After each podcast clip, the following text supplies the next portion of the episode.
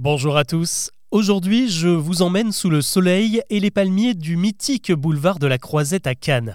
Un lieu qui ne vit pas que le temps du célèbre festival. Chaque année, 3 millions de touristes s'y promènent pour profiter de ses plages, de ses terrasses ensoleillées et de ses adresses shopping au pied des grands hôtels de luxe. Mais le soir du 10 août 2020, l'ambiance légère de la nuit d'été vire au chaos général. Il est environ 23h30 quand un homme file à toutes jambes le long de la promenade qui longe le bord de mer. Et il n'est pas là pour un footing nocturne, car très vite, il est suivi par une, deux, trois, puis des dizaines de personnes qui semblent fuir une menace. Sur la plage, là aussi, des touristes sortent de la pénombre et escaladent à toute vitesse les parapets qui donnent sur le boulevard et traversent la rue pour se ruer dans les hôtels et y trouver refuge. Un peu plus loin, des cris commencent à retentir des terrasses où les clients quittent précipitamment leurs chaises en renversant les tables et tout ce qui s'y trouve. Très vite, des groupes de centaines de passants s'engouffrent dans les rues commerçantes juste à côté.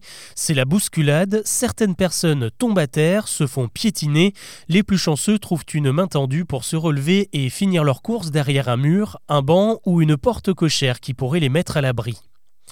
Au milieu de cette foule, des hommes habillés d'une épaisse armure et d'un casque avancent à contresens. Il s'agit de la police, déployée en nombre pour maîtriser ce mouvement de foule et mettre fin à la panique. Le boulevard de la Croisette, qui quelques minutes auparavant grouillait de vie et d'insouciance, est désormais bouclé et baigné des lumières clignotantes des secours. Tout juste arrivés sur place, une centaine de pompiers sont mobilisés. Mais alors quel danger a bien pu provoquer cette panique générale? Eh bien les policiers armés jusqu'aux dents sont bien incapables de le dire, car aucun terroriste, aucun forcené retranché, ni même un membre d'une bande venu régler ses comptes n'a été retrouvé sur les lieux.